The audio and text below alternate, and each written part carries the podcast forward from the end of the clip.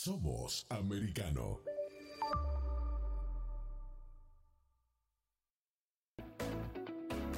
Estamos de vuelta con la revista informativa Buenos Días Americano, junto a Nelson Rubio, Jolly Cuello y Gaby Peroso. Por Americano. 8, 10 minutos hora del este en Estados Unidos de costa a costa acompañándoles y por supuesto conversando con ustedes también a través del 786-590-1624 o el 786-590-1625. Definitivamente este anuncio de la Reserva Federal Jolie ha complicado la vida. Ahora las hipotecas, los autos, las tarjetas de crédito van a ser eh, más caros. O sea, todo eh, lo que vayamos a consumir en esta nación va a seguir aumentando. Claro que sí, y uno de los ah, puntos que ya se estaba analizando por parte de los expertos es el relacionado con las solicitudes para préstamos hipotecarios, o sea, que a raíz de que ha aumentado la tasa de interés y con este eh, aumento de punto 75, pues eh, se puede eh, ralentizar un poco más, ah, sobre todo en ese sector. Y es algo que hay que estar monitoreando porque también se han disparado los precios en algunos mercados y está causando dificultades eh, en ciudades claves de la Unión Americana. Y nosotros aquí en el sur de la Florida no somos la excepción. No, y la inflación, evidentemente, la, eh, la manera en que se pone más lenta la economía, el movimiento con todo esto, eh, a partir de que la gente deja de comprar, deja de consumir. Ah, ¿Qué va a pasar realmente? Bueno, tenemos realmente a esta hora, y, y perdonen que repita la palabra, pero yo creo que es muy real lo que está ocurriendo como somos acá en Americano y tenemos un invitado eh, a esta hora, el economista, reconocido economista Daniel Di Martino. Ah, gracias por estar con nosotros acá en Americano Media, en Buenos Días Americano. Un placer, muchas gracias a ustedes. ¿Cómo ve, eh, cómo retrata, cómo valora este último anuncio de la Reserva Federal y lo que debe anunciarse hoy por el Departamento de Comercio de Estados Unidos, igualmente el Departamento del Tesoro? Mira, eh, lo de la Reserva Federal es muy positivo porque necesitamos controlar el tema de la inflación. Necesitamos disminuir la inflación y la única forma de hacerlo en este punto es que la Reserva Federal aumente las tasas de interés de corto plazo y eso es lo que está pasando y obviamente eso va a afectar negativamente a algunas personas, pero también va a afectar positivamente a muchas personas y en, y en general va a ser positivo a largo plazo por, porque nos va a reducir la inflación que nos está afectando tanto. Y en cuanto al, al, reporte del PIB, el Producto Interior Bruto, que se va a liberar ahorita dentro de como 15 minutos, eh, pues lo, más probable es que sea malo, eh, pero, pero lo que, no importa lo que la cifra nos reporte, lo que importa es lo que estamos experimentando, ¿no? Entonces, sin importar si el PIB disminuyó o aumentó muy poco o, casi no se movió y está en el 0%, lo que importa es que arreglemos esa situación, no si el número, no si el número es un poco más uh, alto o un poco más bajo. Pero vamos a desmenuzar un poco lo que tú acabas de decir en cuanto a la subida de las tasas de interés, porque si bien es cierto, es la herramienta con la que cuenta la Reserva Federal de los Estados Unidos, lo mencionaba Jerome Powell cuando estaba hablando después de la, reunión de dos días, y es que ellos tienen que monitorear primero lo que es el mercado laboral de los Estados Unidos, que tiene una particularidad bastante compleja con esto de la recuperación después de la pandemia, y segundo, la inflación. La inflación está en el 9.3% y es por eso que eh, ellos se ven abocados a continuar con ese aumento de las tasas de interés, pero tiene un impacto directo también para el ciudadano común y corriente, ¿o no? Claro, es que si no tuviera un impacto, entonces no podríamos controlar la inflación, ¿no? Sería simplemente un número ficticio. Eh, y sí, tiene que tener un impacto porque la, la, realidad es que el gasto que se ha hecho de parte del gobierno tiene consecuencias. Y esas consecuencias ha sido que había una demanda agregada, lo que llamamos en economía, en macroeconomía, eh, es decir, una cantidad de pedidos de, productos, de servicios eh, muy grande, con mucho dinero que, de gente que quiere comprar cosas, y en este caso lo, los que quieren comprar cosas son el gobierno, eh, y eso ha generado que, que la, oferta, la producción, no tiene la capacidad de, aumentar a, a, ese nivel y por lo tanto los precios tienen que aumentar o si no habría escasez de productos eh, en, en, todos lo, los anaqueles. Entonces eso es lo que ha pasado y la Reserva Federal está aumentando las tasas de interés y eso obviamente nos va a afectar en el sector privado, cuando la realidad es que el culpable de esto originalmente es el sector público. Eh, pero, pero sí, justamente por eso nos va a afectar negativamente a algunas personas. Para una persona común, a gente que nos está viendo y escuchando a esta hora a través de Buenos Días Americano, a, veces se hace difícil entender lo que es la inflación, lo que es el tema uh, de eh, eh, cómo se maneja la bolsa de valores, cómo hay, y hablaba usted del sector público. una de las filosofías eh, de la actual administración y la tendencia normal de los demócratas es eh, tener gobiernos grandes, gobiernos eh, que en muchos casos se convierten en inoperantes, pero que recaban de los contribuyentes aumentos de impuestos. Se habla ahora de un aumento de impuestos. Esto va a reflejarse mucho más seguramente en el bolsillo del ciudadano común, todo lo que se está viviendo. ¿Qué valoración tiene usted? ¿Cuál sería una opción, una recomendación, digo yo, si la aceptan, por supuesto, los demócratas y en este caso la administración Biden? Bueno, tienen que reducir el gasto público. Eh, esa es la única solución. Eh, no es solo reducir el déficit, que eso es lo que la administración cree, por eso quieren aumentar los impuestos. Ellos creen que la solución a la inflación es disminuir el sector privado, que nosotros no podamos demandar más productos y servicios, cuando la realidad es que la solución es que disminuir el sector público, que ellos no demanden tantos productos y servicios que nos están aumentando la inflación a nosotros. Eh, los empleos públicos están totalmente aislados del, del, problema inflacionario, mientras nosotros nuestros sueldos están aumentando muchísimo más lento que la inflación, todos los sueldos del sector público están siendo ajustados por la tasa de inflación sin problema alguno. Los sueldos de los congresistas también. Pero eh, en verdad, de los millones de empleados públicos, y no solo a nivel eh, federal, sino estatal. Entonces, eh, la realidad es que ellos tienen que ajustarse el cinturón. No puede ser que solo sea el sector privado que lo haga. Y eso, eso pasa por reducir el gasto, reducir el gasto en, en todos los, los, subsidios que ahorita ellos quieren expandir de, la, de, de lo que es el Obamacare que le está dando básicamente seguro de, salud privado de alta calidad gratis a medio país. Y no es que eso no sea algo bueno, que la gente tenga seguro de salud privado, pero no es gratis, lo estamos pagando los contribuyentes y eso está causando nuestra inflación. Entonces, ¿por qué estamos, eh, sabes, eh, dañándonos a nosotros mismos? Eso es lo que está haciendo el gobierno ahorita. Claro, con una particularidad, ¿no? El gobierno federal sí puede funcionar con déficit porque no tiene que balancear el presupuesto, pero los gobiernos locales y estatales no. Tienen que, cada, en casi toda la, Unión Americana, eh, una eh, eh, particularidad de que para poder aprobar el presupuesto tiene que estar balanceado, ¿no? Y eso es algo que vale la pena mencionar. Mientras que las familias, cuando tienen que balancear el presupuesto, se tienen que ir a la tarjeta de crédito con el gobierno federal, con la diferencia de que lo que reciben es del salario y si no es suficiente, tienen ese déficit. El gobierno federal sigue con déficit, con déficit y con déficit, ¿no? Pero ahora, hablando un poco más de lo que ha, estado pasando en los Estados Unidos y el impacto también de la economía mundial, porque hay una serie de factores que están contribuyendo a lo que está sucediendo. Y uno de ellos es precisamente los hidrocarburos.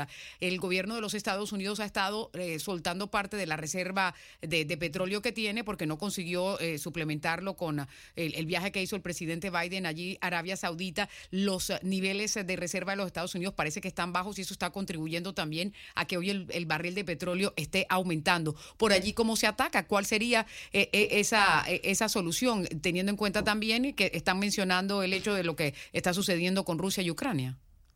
Sí, yo creo que fue una terrible decisión del gobierno la de liberar o la de vender barriles de petróleo de la Reserva Estratégica Nacional ya que la Reserva Estratégica Nacional es para temas de seguridad nacional, no para temas económicos. Y además no ha afectado en lo absoluto al precio del petróleo a nivel mundial.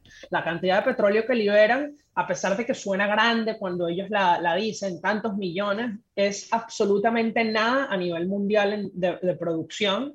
Y como el mercado también sabe que eso es algo que se va a acabar dentro de poco y que no va a terminar, entonces tampoco ajustan sus expectativas de precio eh, después de unos meses. Entonces no nos está ayudando en nada, nos está dejando menos seguros como país en caso de que haya una crisis energética donde no tengamos petróleo. Y, y, pues entonces es, simplemente una estrategia política. Tratando de entender, en las últimas horas eh, igualmente se da un acuerdo a nivel de Senado, la concesión que hay hizo el senador Manchin con relación a todo esto de la energía renovable, las cosas que, se estaban hablando de la protección del medio ambiente, presupuestos que han defendido eh, la agenda del Partido de los Demócratas. Eh, sin embargo, tiene un impacto real con la producción de gas, la producción de petróleo, la producción, algo que nos está afectando día a día y que obviamente tiene impacto en toda la economía eh, norteamericana. ¿Cómo? Y las propias medidas, hay que decirlo, desde el primer día de Joe Biden en ese, sentido con eh, órdenes ejecutivas. ¿Qué impacto real va a poder tener esta medida desde el punto de vista económico? Lo hablábamos ahorita con un congresista, ahora con usted como economista.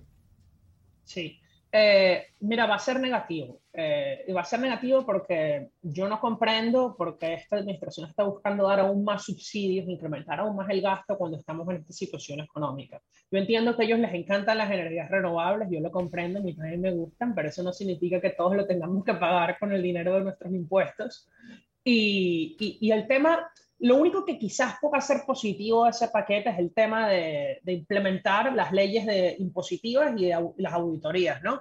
Actualmente el, IRS, el, Servicio del Gobierno de Impuestos, que es la que nos cobra, la agencia encargada de cobrarnos, tiene un presupuesto ajustado por inflación muchísimo más bajo que lo que tenía hace 10 años. De hecho, nosotros hemos disminuido los fondos de, de la IRS en los últimos 10 años. Y, eso le ha, afectado la capacidad de la agencia tributaria de eh, auditar a las personas cuando evaden impuestos. Y, por lo tanto estamos recolectando mucho menos impuestos de lo que deberíamos estar recolectando porque mucha gente se está saliendo con la suya evadiendo impuestos. Ahora, ¿qué es el tema? Ellos quieren aumentar el presupuesto de la agencia para recaudar aún más dinero, es decir, reducir el déficit. Sin embargo, el problema actualmente de la agencia tributaria es que no, no está siendo eh, responsable con los contribuyentes. Incluso está auditando a personas que, son, que no son millonarias, eh, no, no tienes recurso legal para demandarlos, te meten en problemas legales gigantescos, hay gente que va presa por cosas que no son su culpa, no pueden ni contestarte un teléfono cuando los llamas si no esperas por al menos 10 horas. Entonces, yo estoy de acuerdo con que simplemente la ley como está escrita y que la gente pague los impuestos que son lo legal, pero también hay que ser eh, eh, responsables y, la agencia tributaria tiene que, mejorar sus su servicios si le vamos a dar más dinero. Ahora, dentro de lo que están indicando de cómo se va a pagar este paquete que aparentemente tiene un acuerdo en el Senado de los Estados Unidos que es bastante sustancial, estamos hablando de 739 mil millones de dólares, hay un aumento del impuesto a las corporaciones que ganan más de mil millones. ¿Eso qué impacto puede tener en eh, lo que está sucediendo con la economía en los Estados Unidos? De alguna parte se tiene que pagar, ¿verdad? Y una de las cosas que están señalando es ese, el aumento eh, eh, del, del, pago de impuestos a un 15% para esas empresas. Sí, es un bueno, empecemos como que el nombre de esa medida, que es un impuesto mínimo del 15% a las empresas grandes, suena como algo que está bien, ¿no? Oh, el 15%, eso es razonable, uno diría. Pero es totalmente falso eh, el nombre de esa medida. No es un impuesto mínimo del 15%, es muchísimo más que eso. Como funciona actualmente el impuesto a las corporaciones es que a nivel federal le cobran el 21% de las ganancias a las empresas. Las ganancias, es decir, de los ingresos menos los, los gastos, ¿no? Incluye la nómina, incluye los gastos capitales, etcétera. Si las empresas reinvierten en su empresa, ¿no? Este impuesto es un impuesto mínimo al 15% de los ingresos, no de, la, no de las ganancias. Es decir, sin importar lo que gane la empresa, le van a cobrar el 15% de, digamos, las ventas. Es decir, eso en proporción de las ganancias, eso puede llegar a ser más del 50, más del 70% dependiendo de la empresa. Es una cantidad exorbitante que va a destruir toda nuestra competitividad internacional. Ningún otro país tiene un impuesto de ese tipo. Eh, entonces, es, terrible, no podemos permitir que eso pase. Y, y, pues en verdad no creo, que es tan terrible que no sé si las empresas le hagan, le permitan al Congreso pasarlo con el lobby tan fuerte que va a venir ahorita. Pero ¿y cuántas? Bueno, lo que pasa es que ahora el, mil millones de dólares, eh, antes uno hablaba de un millón y era millonario, pero ahora ya no hay millonarios, sino billonarios. O sea, eh, ¿qué porcentaje de empresas en los Estados Unidos entrarían en esa categoría? Porque se está hablando en particular para las empresas que, ganan más de mil millones de dólares o que, tienen ese tipo de ingresos o de transacción. Sí, son muy pocas en proporción a todas las empresas totales, pero significan una cantidad considerable del empleo y, de, y, de la, y, y, al final de, de, nuestros retiros, ¿no? Porque todos estamos invertidos en la bolsa de valores y, o sea, no solamente Amazon y Google que tienen más de mil millones de dólares, esas son compañías de trillones, ¿no? Las compañías de, de miles de millones son muchísimas, casi todos los bancos son compañías de miles de millones de dólares, eh, excepto los muy pequeños locales pero eso significa que nos va a afectar absolutamente todos, porque todos estamos interactuando con el sistema financiero, todos estamos interactuando con empresas automovilísticas, todas las empresas grandes son empresas de mil millones de dólares o más. Eh, entonces, esto nos va a afectar. Tratando de ver lo, lo, que ocurre igualmente con esto del aumento de la tasa interbancaria, ¿qué impacto tiene, por ejemplo, las personas que tratan de ahorrar en paralelo a la seguridad social a través de un 401k con sus compañías y todo eso, ¿cómo puede impactar, qué va a impactar, qué va a pasar, cómo se van a mover esos fondos? Eh, eh, mucha gente ha perdido prácticamente el capital que ha invertido, ¿no? Ok, eso, esto va a depender mucho en qué la gente invierte, ¿no? Si tú lo que tienes es una cuenta de, de ahorro, ¿no? Que no es lo que yo recomendaría porque la gente tiene que invertir en, en, cosas que dan eh, mayor tasa de, retorno a largo plazo, ¿no? Pero si tú ahorita estás a punto de retirarte y lo que lo tienes es una cuenta de ahorro para no arriesgarte, pues las tasas de, retorno en las cuentas de ahorro van a seguir aumentando gracias a que la Reserva Federal ha aumentado la, la tasa de interés interbancaria. Entonces eso va a ser positivo para todas las personas que estamos ahorrando. Ahora, la, gente, la mayoría de las personas que tienen una 401k o una IRA están invirtiendo en la bolsa de valores y el impacto de la, de la, del cambio en la tasa interbancaria en la bolsa de valores no, no es necesariamente obvio. No, o sea, no, no sabemos si las bolsas aumentar o disminuir en base a esto. Lo que sabemos es que disminuir la inflación a largo plazo es beneficioso para nosotros ah, ahorrando y es beneficioso para también tus retornos en la bolsa. Porque si la bolsa aumentara en 10% y la inflación es del 9%, tu, tu retorno es apenas del 1%. Pero si logramos disminuir la inflación al 2%, pues entonces estamos aumentando tu tasa de retorno real significativamente. Eh, y ese es el objetivo y por lo tanto va a ser positivo para los ahorristas en, en largo plazo. Ahora, para no entrar en una definición semántica de lo que es recesión, eh, ya estamos a punto de conocer eh, cuál es el Producto Interno Bruto de los Estados Unidos y de pronto cómo fue ese intercambio comercial. Eh, es irrelevante si, si se dice si estamos o no estamos, la realidad de las cifras, qué es lo que nos puede llevar a, a pensar o a analizar hacia futuro.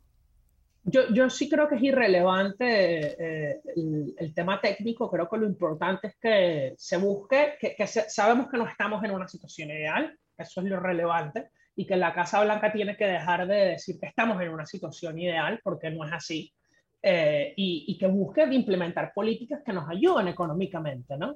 Eh, y, y, eso es lo que se tiene que hacer, sin importar si es técnicamente recesión o no, porque si no se implementan las políticas necesarias, entonces vamos a estar no, no solo técnicamente, sino muy negativamente en una recesión. Pero ¿cuál sería ese gasto público bueno que ayudaría a que la, a que la economía se estabilizara más?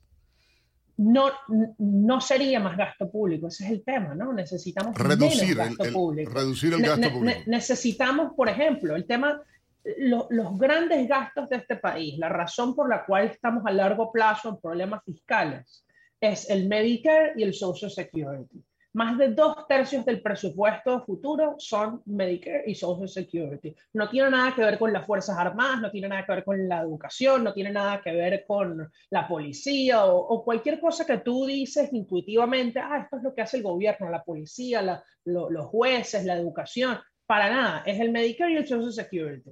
¿Por qué? Porque nuestro país está envejeciendo, el gobierno le garantiza todos estos beneficios a las personas de mayor edad y los impuestos que pagamos, eh, que la gente dice que yo me gané mi Medicare, yo me gané mi Social Security porque yo lo pagué en impuestos, es mentira porque pagamos mucho menos de lo que nos terminan dando. El americano promedio paga durante su vida impuestos al, al Social Security y el Medicare de aproximadamente 300 mil dólares durante toda su vida laboral y termina recibiendo casi un millón de dólares de beneficios combinados. Es decir, los números no cuadran o le aumentamos los impuestos a la gente mucho o disminuimos los gastos. Y yo pienso que, que, hay muchas reformas para disminuir los gastos que son mucho más fáciles políticamente. Que hay que, estar claro que tampoco lo que recibe la gente hoy de jubilación eh, eh, es eh, la gran cosa. Vamos a estar claro que no se corresponde el costo de la vida con lo que está recibiendo una persona de jubilación promedio. Vamos a hablar. Pero sí reciben mucho más de lo que ellos pagaron al sistema. Y ese es el, y ese es el tema fiscal.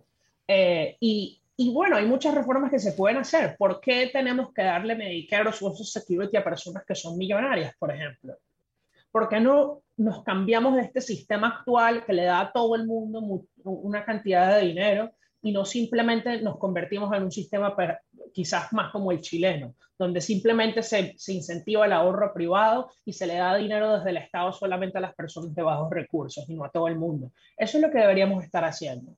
Pero no, entonces eh, hasta que se haga eso, pues el presupuesto va a estar en una situación muy precaria y eso va a seguir incentivando la inflación. Ahora, eh, faltan como 30 segundos para que nos digan el, la, la, tasa de lo del PIB, así que pienso que eso es importante revisarlo.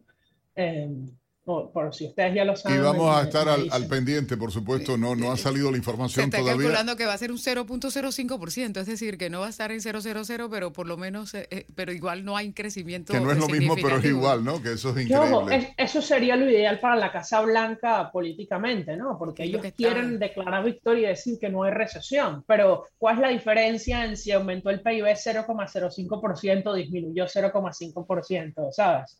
Eh, lo, importante Pero además la gente cuestiona la credibilidad también de la información, incluso en términos de cuánto el, por ciento que se está hablando de, inflación. Muchos expertos consideran no eh, se ajusta a la realidad eh, que se está viviendo. ya, ya revisé los datos y ya, salieron y disminuyó en 0,9% el PIB, es decir, casi un punto porcentual interanual. Eh, después de haber disminuido ya un 1,6% el, el, el, cuarto de año anterior, los tres meses pasados. Eh, eso es un resultado malo, muy malo. Claro, porque se necesitaba crecimiento. Es que, eh, eh, y eso es. Eh, Fue al inverso. Volvemos otra vez con esa definición técnica de que tiene que ir creciendo la economía y si hay un trimestre en donde no se produce el crecimiento, pues ya técnicamente entramos en la recesión. Pero lo que los expertos, y, es, y ese es que el gran debate semántico que hay, pero por eso estábamos tratando de explicar lo que implica para cada uno de nosotros, ¿no? Porque cada quien de pronto tiene una situación económica diferente y el impacto que va a tener lo va a ir midiendo así. Pero es que cuando vamos al supermercado lo estamos viendo todos. Cuando estamos echando gasolina lo estamos viendo todo. Pero de eso se trata, que la gente, mira, puede haber eh, connotación semántica, puede haber manipulaciones, puede haber de todo, pero la realidad es que el, que el ciudadano americano de a pie, la gente que nos está viendo, que nos escucha ahora, el ciudadano americano de a pie es el que se lo está sintiendo en su bolsillo, más allá de la demagogia de la política, más allá del discurso oficial, más allá de la Reserva Federal o el Departamento del Tesoro o el Departamento de Comercio. Hay una realidad y ese es el problema. Sí, eh, sí, que estoy revisando ahí mismo la, en, qué, en qué sectores disminuyó el Producto Interior Bruto y, y, de hecho disminuyó el consumo personal eh, más de lo que, o, disminuyó el consumo personal en, productos eh, significativamente, es decir, en cosas físicas, mientras siguió aumentando en servicios la inversión disminuyó en una tasa la más baja desde, desde que, bueno, desde muchísimos años, excepto en el cuarto que empezó la pandemia, obviamente, porque ahí sí todo se paró, disminuyó en 13% la inversión privada, eh, es decir, de las empresas, eso es una cantidad gigantesca. De hecho, había aumentado hace tres meses en el 5% y ahora está disminuyendo en más del 13%, eh, y es principalmente en, en estructuras no residenciales.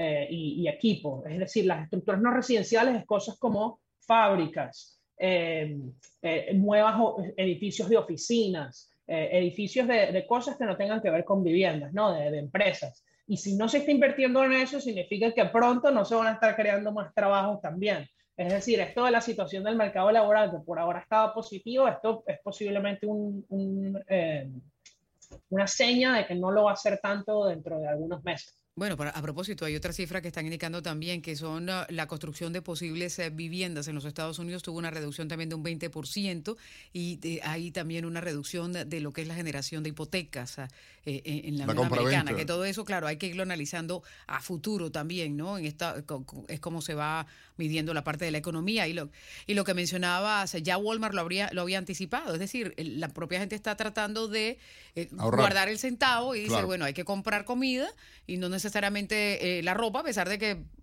puede ser que se necesite o no, o el televisor que de pronto querían cambiar, y, así otra serie de artículos que no son considerados como de, primera necesidad. Pero, tú lo apuntabas bien ahorita, nosotros como ciudadanos sí nos tenemos que ajustar, sí tenemos que revaluar, sí tenemos que tener, sin embargo el gobierno federal, tú lo estás viendo, sigue emitiendo eh, bonos, sigue ah, dando dinero a nivel internacional, sigue eh, cosas que a uno se le hacen increíbles que estén ocurriendo y por eso usaba la frase ahorita de, candil de la calle, oscuridad de la casa, ¿no? Que decía mi abuela. Pero oye, Daniel, gracias, Daniel Di Martino, economista, gracias por habernos acompañado en vivo a través uh, de Buenos Días Americano en Americano Media en esta mañana. Mira, la información de último minuto la, la tuvimos incluso, claro que sí. Ahí de eso se trata, de mantenerlos ustedes también al tanto de todo lo que está sucediendo, de tratar de entender estas noticias y el impacto que tienen para nosotros ah, y cómo buscar esos correctivos, ¿no? Ya está. Vamos a una breve pausa en Buenos Días Americanos. Regresamos. Recuerden, ustedes pueden llamar, opinar. Si quieren, pueden hacerlo ahora llamando al 786-590-1624. 786-590-1624 o el 786 590 -1624, 1625. Ya volvemos.